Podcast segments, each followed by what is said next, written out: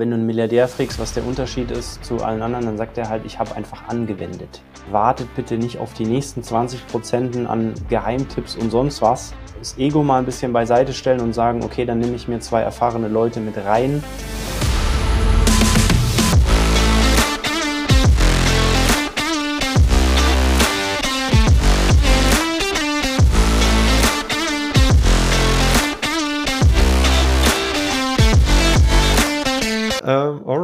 Ja, willkommen zurück zum Immo-Student-Podcast, Jung- und Investor-Podcast, muss ich sagen. Ich habe heute den Johannes da, alias Flipper äh, oder Flipper-Immo auch bei Instagram. Wir haben schon mal die Ehre gehabt, äh, zwei Folgen sogar zusammen zu machen, weil dein Werdegang einfach super spannend ist und super viele Turns und Wendungen genommen hat zu dem Punkt, wo du heute bist.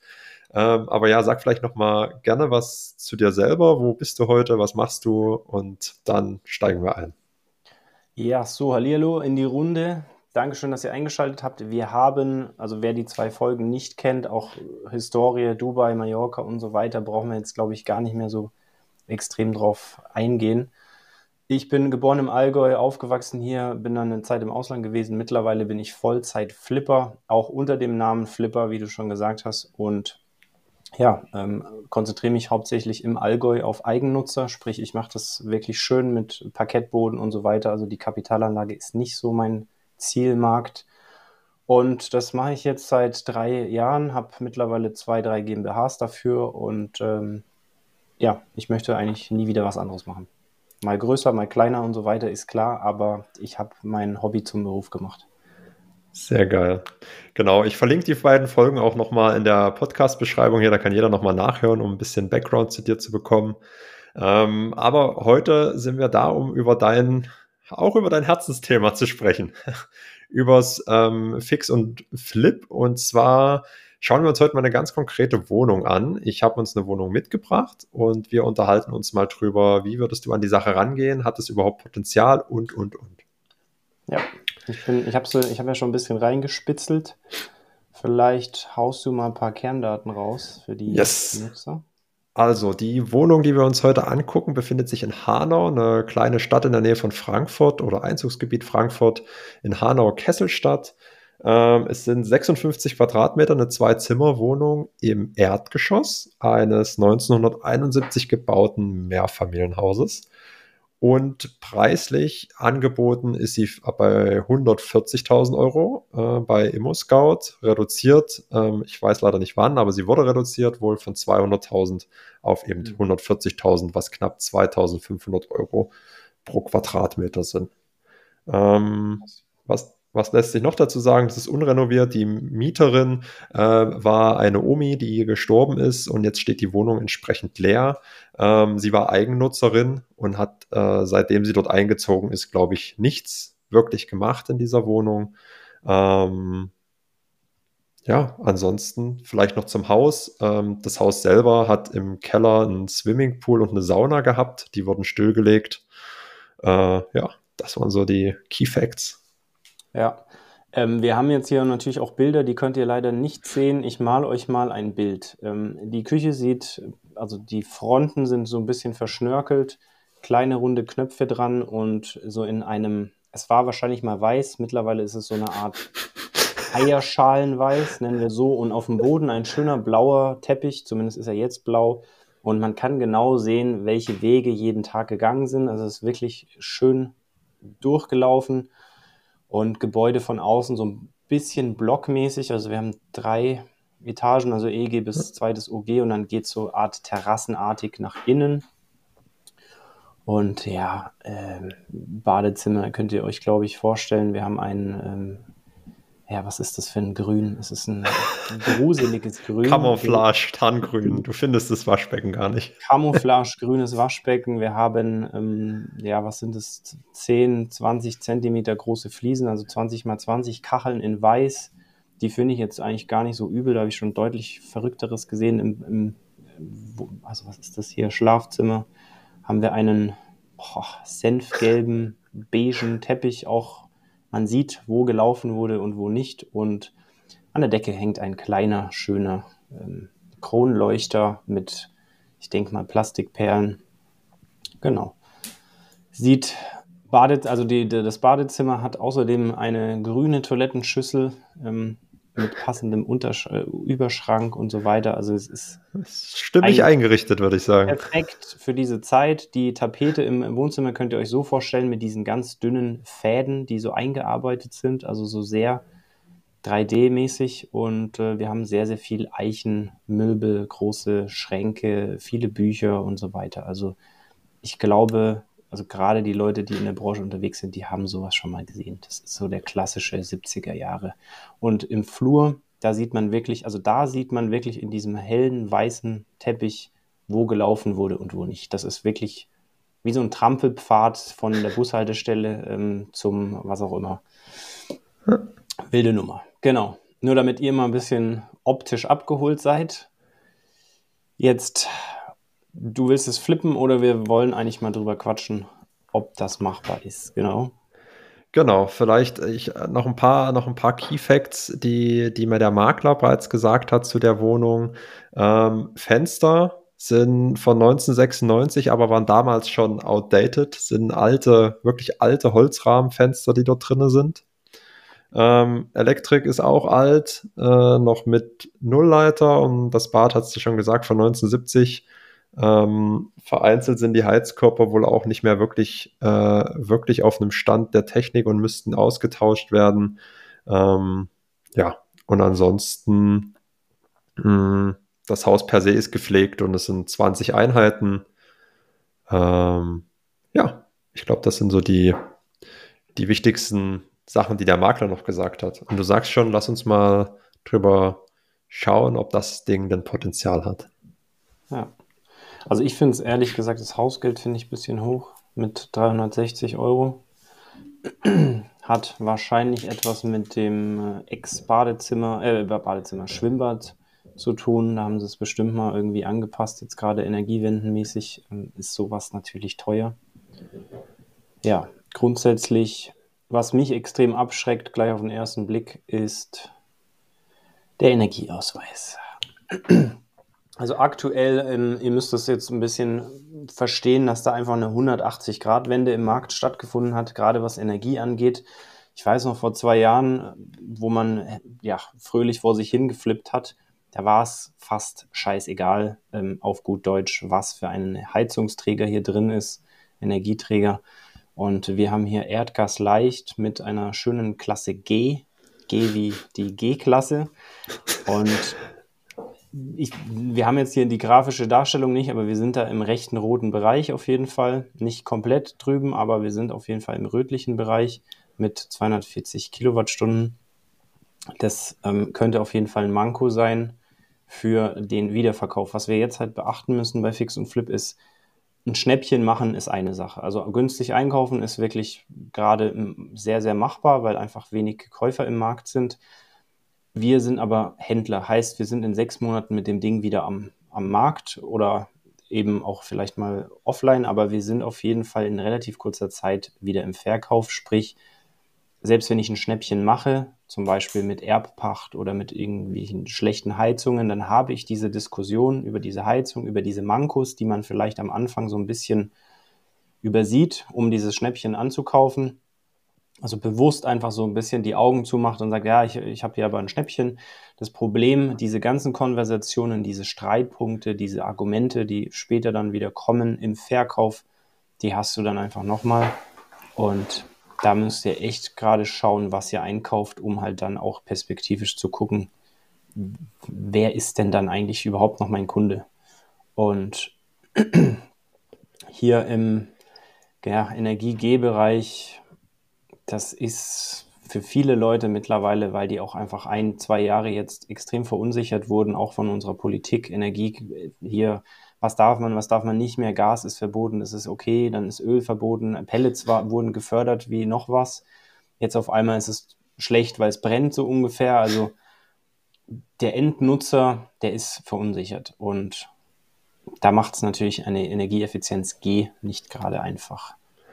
Ist das für dich, ist das für dich schon ein, ein, ein Totschlag-Ding äh, relativ am Anfang, wenn das die Energieklasse so schlecht ist? Oder sagst du, hey, solange es wie wie das im Preis in irgendwo reflektiert ist und du dann vielleicht auch wiederum im Verkauf perspektivisch reflektieren kannst, weil du es halt einfach günstiger wieder verkaufen musst, dass es dann einfach ein ja, durchlaufender Posten ist oder wie siehst du das? Ja, also ich, ich habe ich hab ja auch ein paar Flipper, mit denen ich ähm, arbeite.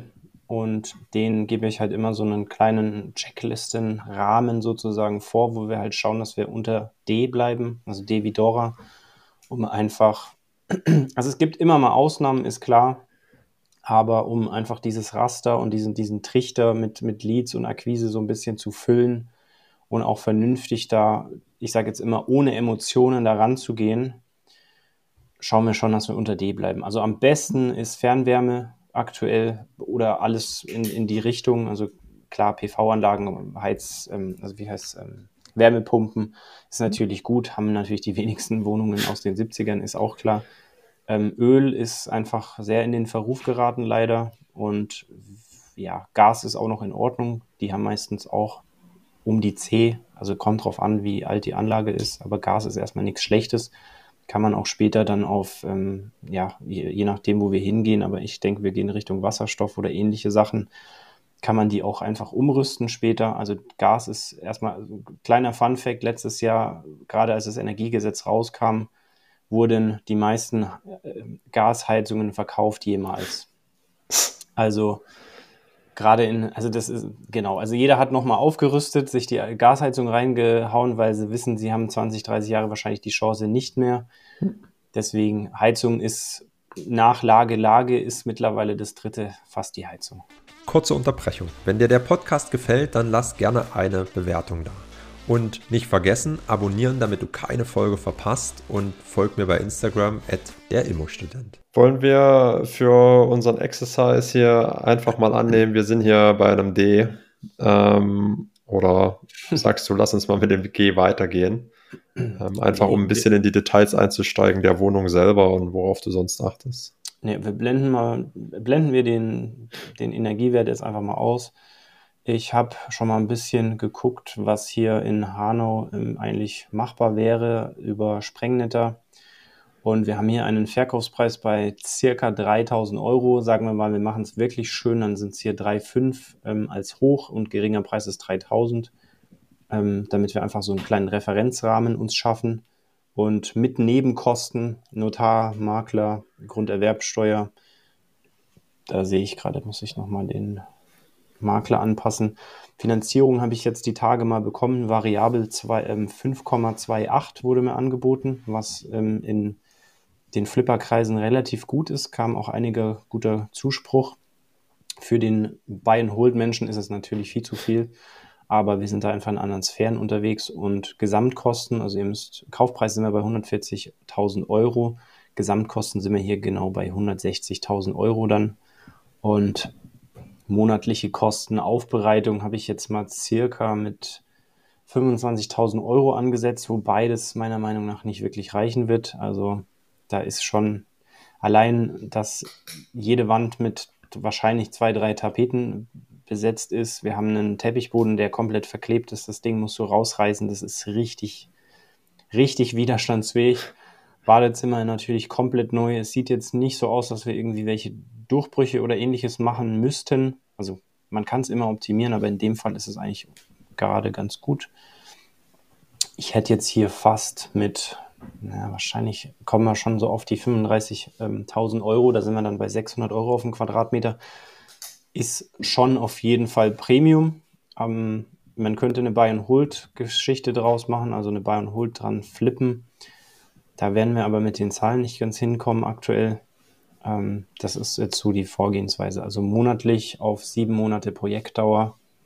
Wir haben 360 Euro Hausgeld. Stromheizungspauschale, da sind wir circa bei 2800 Euro. Und All-in mit Renovierung und einem Sicherheitspuffer von 15 Prozent.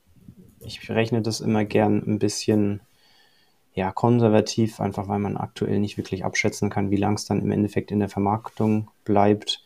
Da sind wir bei einer Gesamtkosten von 200.000 Euro. Und der Verkaufspreis hoch wäre hier bei 200.000 Euro, sprich, das wäre eine Nullnummer, so wie es jetzt gerade ist. Aber dadurch, dass die schon mal 60.000 Euro runtergegangen sind vom Ursprungspreis und jetzt immer noch auf dem Markt rumdümpeln, schätze ich, beziehungsweise nehme ich stark an, dass wir hier auf jeden Fall nochmal was am Preis machen können. Und wenn ich in meine schlaue Verhandlungstabelle schaue, dann müssten wir circa bei 100.000 rauskommen, dann könnte man einen Kapitalanlagen-Flip draus machen. Ähm, ich weiß jetzt nicht, wie die Miete ist. Hast du da eine Ahnung in Hanau? Quadratmeter Miete? Ich würde jetzt mal irgendwie 15 raushauen. Ach, schon 15, okay. Schon mit der Lage, wenn das eine gute Lage ist. Ähm, ja. Vielleicht 13 bis 15 würde ich jetzt behaupten. Okay, dann wären wir laut meinem Rechner bei der, ich schaue immer auch auf die Brutto-Mietrendite für den potenziellen Käufer, hm. weil das ist natürlich auch eine gewisse Exit-Strategie. Wenn ich sage, okay, ich finde jetzt keinen Eigennutzer, dann soll es sich trotzdem irgendwie noch ein bisschen rechnen, dass ich notfalls auch an einen Kapitalanleger verkaufen kann. Ähm, da sind wir hier bei einer Rendite von 5,5 bzw. 4,7, je nachdem, welchen Preis wir erzielen finde ich eigentlich ganz ordentlich, sag ich dir, wie es ist. Also da könnten wir einen Flip draus machen. Den Eigennutzer weiß ich nicht, ob wir den hier abholen in diesem Block. Mhm. Da sehe ich mit, also in Kombination mit dieser Heizung sehe ich da nicht wirklich einen Eigennutzer, der hier emotional gutes Geld für ausgibt. Und deswegen könntest du, hey, also Tom, wenn du das schaffst, unter 35.000 zu renovieren und du hast dann gute Leute, dann äh, kannst du da theoretisch einen Flip draus machen und das Ganze als Kapitalanlage weiterverkaufen. Und wir wären dann hier im, in der Sektion so 200.000 Euro Verkaufspreis. Das ist immer noch ein sehr, sehr guter, gängiger Preis, den auch hm. viele Leute noch ja, sich leisten können. Also ich schaue immer, dass wir unter 300.000 sind, ähm, weil alles drüber ist jetzt einfach schon, also zumindest bei mir im Allgäu ist einfach schon Premium. Hm. Okay, das heißt, es ich, ich tippe mal ein, ja. 100.000, angenommen wir schaffen es, oder du, ähm, diesen Preis runter zu handeln auf 100.000 für 56 Quadratmeter. Du sparst dir nochmal, sagen wir, du schaffst es für 28.000 Euro zu renovieren mit Laminat. Also wir sind halt dann im Kapitalanlagenbereich, da macht es keinen Sinn, irgendwelche Parkettböden oder so zu verlegen. Schwimmend Laminat rein, ähm, Oberflächen behandeln, Badezimmer neu fließen, paar, also eine geile offene Dusche rein, vielleicht eine Decke abhängen im Badezimmer, ein paar coole Spots rein oder eine LED-Leiste, ist mit dem richtigen Handwerker definitiv, definitiv machbar für 500 Euro auf den Quadratmeter. Und dann wären wir hier bei, wenn du verkaufst für 200.000, dann wären wir hier bei 45.000 Euro Gewinn. Das ist okay. Das sind also eine Marge in Prozent, wären wir hier bei 24 Prozent. Okay. Das ist, das ist ähm, eigentlich machbar. Jetzt ist die Frage, wie ein Kapitalanleger auf diese Heizung re reagiert und ob er auch befürchtet, so wie ich, dass da in Zukunft in den nächsten fünf Jahren allerspätestens das hier eine Erneuerung, eine Sonderumlage, was auch immer ansteht, wahrscheinlich für diese Heizanlage. Ja. ja. Das, ist, ähm, das sind die Fakten. Okay. Ja, ist nicht ganz so äh, grau, wie ich anfänglich vermutet hatte, aber ja, das mhm. Thema Heizung ähm, verstehe ich und ähm, ja, das muss man, glaube ich, ja sehr stark abwägen, wie du schon sagst. Aber vielleicht lass uns noch mal über die Renovierung reden. Jetzt wäre das mein erster Flip. Ähm, ich habe vorher noch nie gefixt und flippt und ich habe ja auch kein Handwerkernetzwerk. Wie gehst du an so was ran? Soll ich vielleicht in Eigenleistung die Tapete anfangen runterzureißen und den Teppich rausfummeln? Oder sagst du, hey, ähm, such dir vielleicht einen Generalunternehmer, der organisiert das dann alles für dich? Was sind so ein wie gehe ich jetzt ran? Angenommen, ich bekomme sie für 100.000, das mit der mhm. Heizung blenden wir aus und ich kann, könnte jetzt starten. Also grundsätzlich mal die zwei verschiedenen Optionen, die wir haben, ist erstmal, du schaffst dir diese Gewerke selbst an, also du verteilst Heizung, Sanitär ist wahrscheinlich in der Regel ein Gewerk, dann hast du einen Elektriker und dann hast du wahrscheinlich noch so einen Allrounder, der wirklich dann fließt, weiß ich nicht, tapezieren jetzt nicht, aber verputzen und so weiter, also Abbruch und Aufbau übernimmt. meistens so Trupps. Da haben wir den Vorteil, es ist natürlich günstiger als jemand, der alles organisiert und da seine Marge noch draufschlägt. Auf der anderen Seite musst du dann natürlich diesen ähm, Haufen koordinieren. Und Gezeiten, also du musst einfach mit, ich sage jetzt mal maximal äh, fünf, sechs Leuten, die da am Werkeln sind, die musst du halt dann koordinieren. Da geht auch mal was schief, da geht auch einer mal in Urlaub. Also da musst du einfach auch rechnen, dass es einen Ticken länger dauert. Wenn du vergibst an einen Generalunternehmer, dann übernimmt er das auf zwei Zahlungen in der Regel, eine vorab, eine in der Mitte oder am Ende, je nachdem. Und da haben wir den ganz klaren Vorteil, dass wir einen Ansprechpartner haben. Ähm, heißt nicht, ganz wichtig, Leute, heißt nicht, dass er gut ist. also ich habe da jetzt auch schon äh, doofe Erfahrungen gemacht, auch jetzt leider vor Gericht und so weiter. Ähm, ein ein guter GU ist ein absolut, als absolut Gold wert. Gerade in diesen Zeiten, ähm, den kannst du hinschicken, der weiß, was er tut. Der schlägt natürlich, das müsst ihr bedenken, 20 bis 25, 30 Prozent, je nachdem, an Marge einfach noch drauf. Dafür, dass er das Ganze koordiniert. Was ich aber wiederum völlig in Ordnung finde, wenn er mir diesen Stress, diesen Koordinationsstress, diesen, diesen ganzen Baustellenbesichtigungen und so weiter erspart und ich halt nur mit einer Person reden muss, dann ist es mir persönlich das mittlerweile absolut wert. Ich finde immer, alle sollten mitverdienen. Jeder sollte so eine kleine Win-Win schaffen, immer nur in seine eigene Tasche zu wirtschaften. Das funktioniert auf lange Sicht nicht wirklich. Ähm, auf jeden Fall meine Ansicht, ähm, kann jeder machen, wie er denkt. Wie findet man solche Handwerker? GUs gibt es immer mal wieder, gerade Augen offen halten in der Stadt. Da stehen immer Trucks rum, Autos mit ähm, Beschilderungen drauf, wo steht, wir renovieren alles oder Komplettsanierungen oder Altbausanierungen, wie sie immer heißen. Ähm, da einfach mal anrufen, fragen, ob was frei ist. Die auf jeden Fall erstmal auf die Baustelle mitnehmen oder auf, auf das Objekt vielleicht bei der Zweitbesichtigung direkt mal so ein GU mit einpacken und den mal grob schätzen lassen, was es denn kostet, dass man auch selber so ein bisschen so ein, über den Daumen gepeilt weiß, was los ist.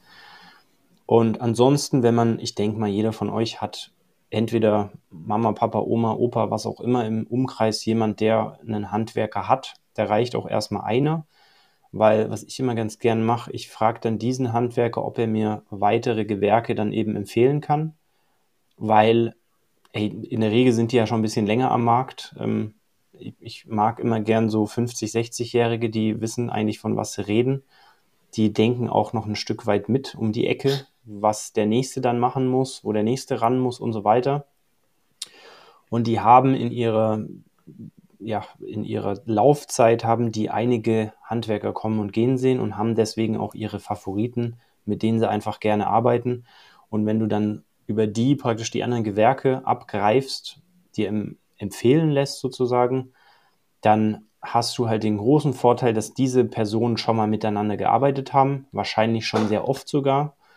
Und die sprechen ganz anders miteinander. Die wissen genau, wann der andere irgendwie jetzt an der Wand schlitzen muss, um der, dass der Elektriker hin kann und so weiter. Also die stimmen sich ohne dein Zutun relativ gut ab. Und das ist dann halt natürlich Gold wert. Ähm, vermeidet erstens Fehler und Fehler kosten Geld beim Flippen und natürlich auch die Zeit. Also da wird dann nicht so viel diskutiert, da wird nicht so oft aufs andere Gewerk gewartet oder ähm, man ist dann selber nicht so das Telefonbingo, wo dann ich den, den einen anrufe, der sagt mir was, dann muss ich den anderen anrufen. Das fällt dann in dieser Hinsicht in der Regel weg. Genau. Jetzt habe ich, einen, äh, hab ich einen zuverlässigen GU gefunden ähm, oder sammeln mir die Gewerke selber zusammen. Jetzt Du hast wahrscheinlich schon, du weißt, was für Materialien verwendest du, ähm, wo gibt's die, wie soll die Licht, soll es eine Lichtleichte sein, soll es Spots sein, etc. Ähm, jetzt stehe ich gerade am Anfang und habe vielleicht noch nicht mich an verschiedenen Materialien ausprobiert oder weiß auch nicht so richtig, was, was genau. Wie gehst, würdest du mir empfehlen, an die Sache ranzugehen? Soll ich mir eine Liste machen und wirklich jedes Detail von Steckdosenabdeckung über Türgriff bis hin zu ähm, weiß ich nicht, der, der, der Wandfliese im. Küchenfliesenspiegel ähm, ja vorher ausführlich planen oder wie, wie schaffe ich das? Ja? Also ein guter Handwerker weiß eigentlich, was man braucht, was hier halt ein kleiner oder was natürlich in deine in dein, in dein Portemonnaie spielt, wenn du ein paar Geschichten auslagerst an Materialien. Also ihr müsst verstehen, dass ein Handwerker immer auf sein Material teilweise 100, teilweise 300 Prozent draufschlägt, schon fast wie so ein Koksdealer. Ähm, Gerade Sanitärler, die langen da richtig ran. äh, aber man kann gewisse Sachen, also zum Beispiel Fliesenleger, wenn man einen entspannten Fliesenleger hat oder einen Allrounder, das ist dem eigentlich relativ egal, ob die Fliesen da stehen oder ob er die selber irgendwie vom Baumarkt holen sollen grundsätzlich habe ich mal am Anfang gleich ähm, gewisse, also diese, diese Handwerkerkarten, also ein, Ko Geschäftskonto eröffnet bei Hornbach, Obi, ähm, Bayer und Co., um einfach diesen Handwerker gegebenenfalls mit deiner Nummer oder mit deiner, mit deiner Geschäftsnummer praktisch ähm, schickst du den da hin, dann bestellt er das alles auf deine Rechnung und dann ist es in Ordnung. Also versuch da einfach so wenig Schritte wie möglich doppelt dreifach zu machen. Das ist ein kleiner Tipp hier an dieser Stelle. Ansonsten Fliesen gibt es gerade auch bei Hornbach und Co. immer mal eine Ecke im, im Fliesenabteil, in der so 10 bis 20 Pakete noch an irgendwelchen Auslaufmodellen liegen und die kosten dann wirklich teilweise 5 bis 10 Euro, so eine Packung. Und da kannst du echt bares Geld sparen, weil im, ich weiß noch, beim ersten Flip habe ich 200 Euro für meine kompletten Fliesen bezahlt. Das waren 80 Quadratmeter Wohnung mit Badezimmer, Küche, haben wir komplett gefliest. Das hätte wenn es ein Fliesenleger besorgt hätte, locker 1,5 gekostet. Das war so der, der feine Unterschied hier, weil es einfach irgend so ein Auslaufmodell war. Also es war schön, ja, es heißt nicht, dass was Schlechtes ist, es gibt einfach nur noch wenige Packungen von dem. Und wenn es gerade für deine Größe des, des Badezimmer reicht, dann kannst du da richtig gutes Geld sparen. Ansonsten Elektrik. Ich habe einen coolen Elektriker, der, der fragt mich, ob er die ganzen Drücker und Einsätze bestellen soll oder ob ich es einfach mache. Da gibt es Elektrowandel zum Beispiel online. Das ist jetzt keine Werbung. Ich habe hier keinen Affiliate-Link oder sowas. Da könnt ihr eigentlich relativ gut einkaufen. Ähm, genau, also ich habe auch schon Leisten, also Lichtleisten selbst bestellt bei Amazon und so weiter. Ich würde allerdings die Finger von lassen, wenn ihr jetzt gar keine Ahnung habt, auf ähm, es gibt ein paar so Seiten, ohne die jetzt schlecht zu machen, aber Mano Mano zum Beispiel ist ähm, sehr viel China-Ware einfach. Und da jetzt gerade so Duscharmaturen oder ich sage jetzt mal empfindliche Teile, komplexe empfindliche Teile, die würde ich jetzt nicht unbedingt die günstigsten nehmen, weil günstig kaufst du in der Regel zweimal. Das heißt aber auch nicht, dass du dann Hans Grohe äh, Duschset kaufen musst für 700 Euro. Das ist natürlich auch Quatsch. Also irgendwo dazwischen. Sanitärler, die meisten wollen nicht, dass man irgendwie was einkauft ähm, sondern die wollen da ihr eigenes Zeug verbauen. Erstens wegen der Marge, die da drauf ist und zweitens natürlich wegen der Gewährleistung, dass die dann nicht irgendwie in drei Jahren antanzen müssen, weil das ganze Bad unter Wasser steht. Genau, also es gibt ein paar Tricks, aber grundsätzlich, wenn man keine Ahnung hat, sollte man bis jetzt auf Fliesen oder ein Parkettboden oder ein Laminat, sollte man den Handwerker eigentlich machen lassen. Der ist da auch dankbar, weil wie gesagt, der verdient da auch einfach mit. Und stell dir vor, du hast ein Geschäft und jeder knabbert immer an deiner Marge, dann bist du natürlich nicht so ja, gut gestimmt gegenüber diesem Kunden. Deswegen, wenn du eine lange Beziehung aufbauen möchtest, dann musst du einfach damit okay sein, dass jemand anders an dir mitverdient. Okay. Und brauche ich jetzt für meinen ersten Flip unbedingt eine GB, GBR oder GmbH eher, besser gesagt eine, eine, GmbH oder eine VV GmbH oder was man oft im, im Internet hört, äh, habe eine Unternehmensstruktur. Brauche ich das wirklich jetzt für meinen ersten Flip? Ähm, nee, das wird auch sehr oft leider überdacht, also tot gedacht schon fast, ähm, weil jeder denkt, ich muss jetzt morgen eine Holding haben. Äh, Holdings für alle ist natürlich völliger Quatsch. Nur mal für euch, eine GmbH kostet zwischen 1,5 und 3.000 Euro, wahrscheinlich eher 3.000, Richtung 3.000 Euro im Jahr. Und das ist, also das würde ich empfehlen, wenn man zwei Objekte im Jahr flippt, regelmäßig und auch weiß, ich mache sowas mindestens mal drei, vier, fünf, sechs Jahre, weil eine GmbH zu gründen und die dann wieder einzustampfen, ist einfach sehr, sehr viel ja, schönes Geld, was hier verbrannt würde. Und ich würde empfehlen, als also wenn man jetzt nicht viel Bestand hat, wird, könnte man sogar privat einfach flippen. Wenn man jetzt zwei Wohnungen im Bestand hat und eine flippt, kann es auch gut sein, dass man einfach gewerblich infiziert wird bei solchen Geschichten. Also da würde ich definitiv nochmal mit dem Steuerberater sprechen. grundsätzlich, egal was ihr vorhabt, immer erstmal mit einem Steuerberater sprechen. Und ansonsten ist natürlich das Einzelunternehmen relativ simpel. Also das kostet 40 Euro, gehst du zum Gewerbeamt. Wenn du zwei Personen, im, im, also wenn du es mit deinem Freund, mit deiner Freundin, mit Vater, Mutter, was auch immer machen möchtest, dann machst du eine GBR. Die kostet genauso viel, wie wenn du, also es ist einfach nur eine Einzelunternehmung, aber halt als Zwei-Personen-Gesellschaft. Und genau, das von der Abrechnung her funktioniert ganz einfach. Hast du am Ende des Jahres hast du Einnahmen und Ausgaben, da machst du einen Strich drunter, plus minus. Alles, was übrig bleibt, ist praktisch dein Gewinn. Der wird dann versteuert mit deinem persönlichen Steuersatz. Und genau, das ist völlig ausreichend für Erstflipper, für Anfänger, die mal reinschnuppern wollen. Also diese Riesenkonstrukte aufbauen ist völliger Quatsch am Anfang. Wir haben auch ein Jahr als GBR geflippt konnten die dann glücklicherweise rückwirkend als GmbH transformieren, haben uns somit 12 bis 15 Euro äh, pro Prozent nochmal an Steuern gespart hm. für dieses Geschäftsjahr. Und genau, da ist jetzt eben ein Konstrukt aus Holding und GmbHs entstanden. Und das macht eigentlich nur Sinn, wenn man wirklich vorhat, da auch wirklich, ich sage jetzt mal 100 bis 200.000 im Jahr irgendwie zu drehen an, an Umsatz, an Außenumsatz. Das heißt, der Käufer, nur für mich zum Verständnis, der Käufer, ich, also ich gründe jetzt ein Einzelunternehmen, oder gründe ich ja nicht, das melde ich einfach nur an, ein Einzelunternehmen. Ähm, und dann muss das Einzelunternehmen auch im Grundbuch stehen. Also ich muss, der Käufer muss ich als Einzelunternehmen sein, das kann nicht ich als, als normale Person sein. Genauso für die GBR. Genau. Da steht dann einfach anstatt dein Name, steht dann halt noch ein kleiner Zusatz GBR oder was auch immer. Und hier ist es so, bei nicht Privatpersonen, ähm, die ein Geschäft mit einem, einer Gesellschaft, mit einer, ja, es ist ja in dem Sinn keine Körper, äh, ähm, kein, kein, also keine GmbH, es ist immer noch eine GBR, aber eine GBR hat auch die Auflage, dass man zwischen Notarentwurfs, also wenn man den Entwurf bekommt und tatsächlich den Termin, muss man 14 Tage warten. Das ist die Regel einfach zwischen wenn ein, ein Vertrag geschlossen wird zwischen einer Privatperson und einer Nicht-Privatperson, also in dem Fall einer Firma, dann gibt es hier eine gesetzliche Frist von 14 Tagen. Das gilt natürlich im Ankauf sowie im Verkauf.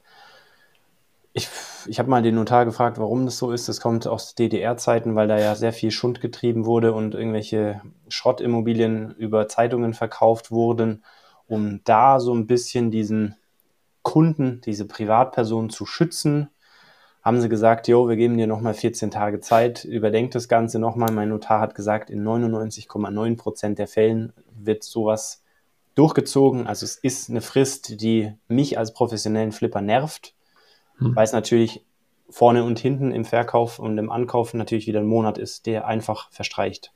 Hm. Und genau, also so kleine Sachen müsst ihr einfach beachten. Jetzt noch eine Frage zur Finanzierung. Du hattest es vorhin schon angesprochen, dass gerade irgendwie so 5,3 Prozent für einen variablen, äh, für variable Verzinsung du, du zuletzt reinbekommen hast. Wie finanziere ich das ganze Vorhaben als Anfänger-Flipper? Du hast gesagt, okay, nach Möglichkeit variabel, aber finanziere ich äh, die Renovierung mit. Ähm, Kriege ich das überhaupt von der Bank oder ist das was, was ich in, mit Eigenkapital schon aufbringen muss oder reicht das Eigenkapital für die Nebenkosten? In, ich sage jetzt mal als Anfänger, wenn du nicht gut vorbereitet zu dieser Bank spazierst und vielleicht eine okay Bonität hast und jetzt vielleicht nicht beim richtigen Menschen landest, dann ist es sehr schwierig, die Renovierung mitfinanziert zu bekommen. Ähm, grundsätzlich mal vorab. Natürlich, so eine pauschale Aussage ist immer gefährlich, aber das ist mal die Faustregel. Kann auch gut sein, dass die Banken jetzt einfach mehr Geschäft brauchen und da auch gerne mal öfter vielleicht mitfinanzieren, einfach um da noch ein bisschen was dran mitzuverdienen. Das ist eine individuelle, individuelle Geschichte. Grundsätzlich ist es so variabler, ähm, ein variables Darlehen könnt ihr euch so vorstellen, ihr könnt es in einem Jahr jeden Tag zurückbezahlen. Also da gibt es keine Vorfälligkeitsentschädigung. Der ist praktisch deswegen einfach variabel und flexibel, genau dafür geeignet. Ähm, der kostet natürlich etwas mehr als der Häuslebauerzins. Der ist in der Regel der Euribor, also das ist der Zins, für den die Bank den Geldwert bei der EZB ausleiht und dir dann einfach weiterschiebt mit einer kleinen Marge drauf. Die Marge ist in der Regel so 1,5 bis 2 Prozent. Deswegen, wenn ihr jetzt schaut auf den Ein-Jahres-Euribor, kann man ganz einfach googeln. Dann äh, seht ihr da irgendwie, was weiß ich, 3 Prozent oder so, wo wir aktuell sind. Und dann könnt ihr circa 2 Prozent noch draufrechnen. Wahrscheinlich sogar einen Ticken mehr aktuell. Und dann wäre das euer Zinssatz X. Das funktioniert einfach so, dass das auf das Jahr aufgesplittet wird. Ihr zahlt dann jeden Monat diesen Zins und der kann natürlich je nach Euribor, kann der auch sich also alle drei Monate etwas verändern.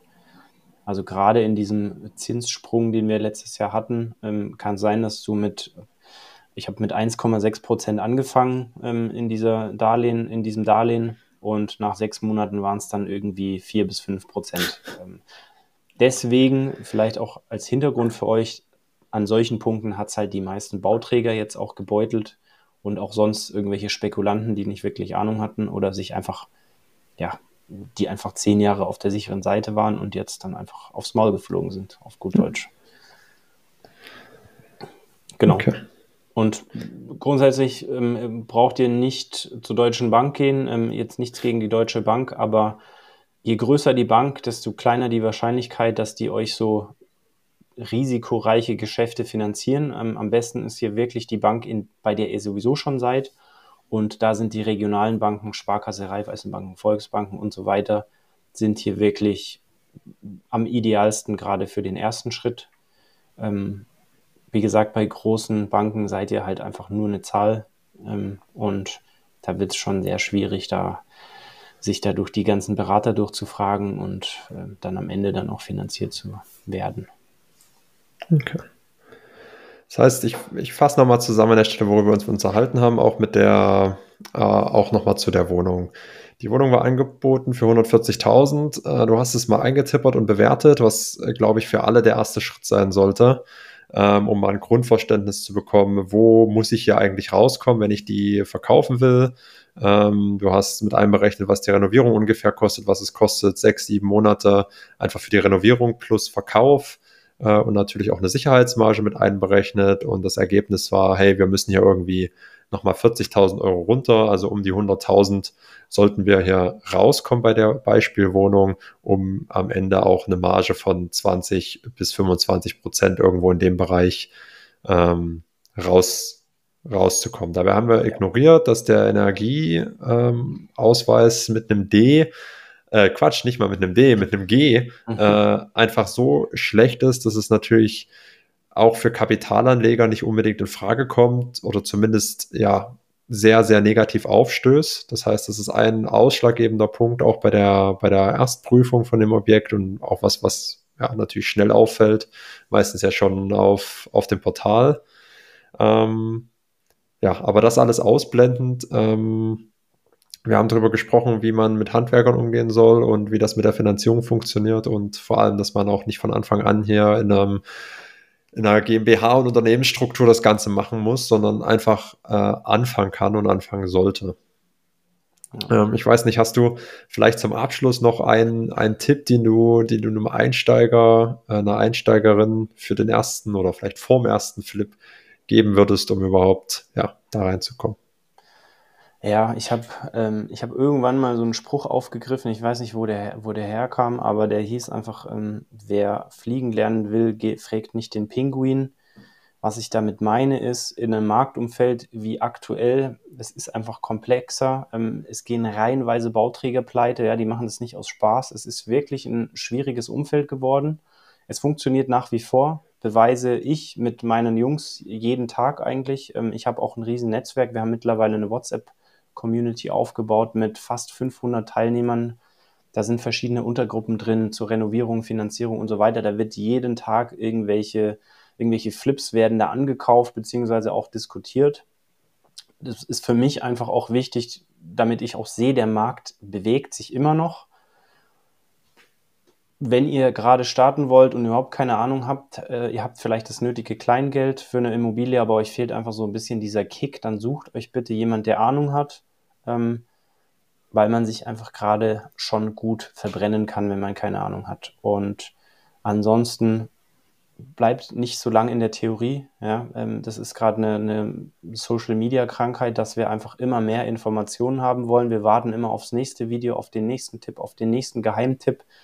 Ähm, die Leute, die vor 50 Jahren geflippt haben, ähm, sind mitunter die reichsten in meiner Stadt teilweise.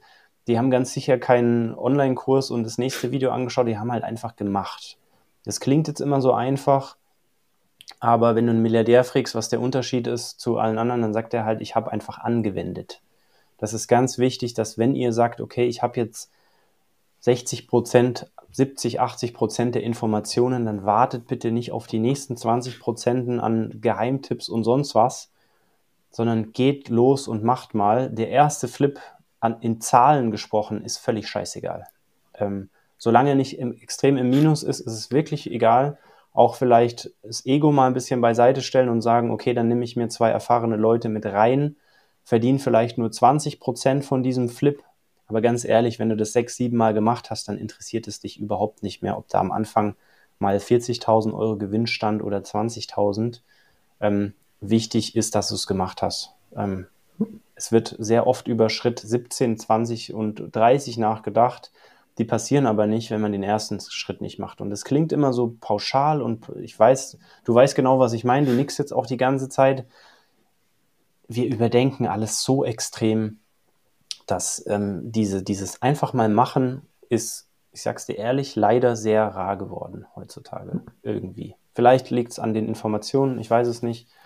Vielleicht sind wir auch alle ein bisschen vorsichtiger geworden, kann auch sein, aber einfach mal machen ist wirklich noch der, ja, das ist der Geheimtipp. Also jeder will immer Tipps haben, ist es einfach machen. Sehr cool.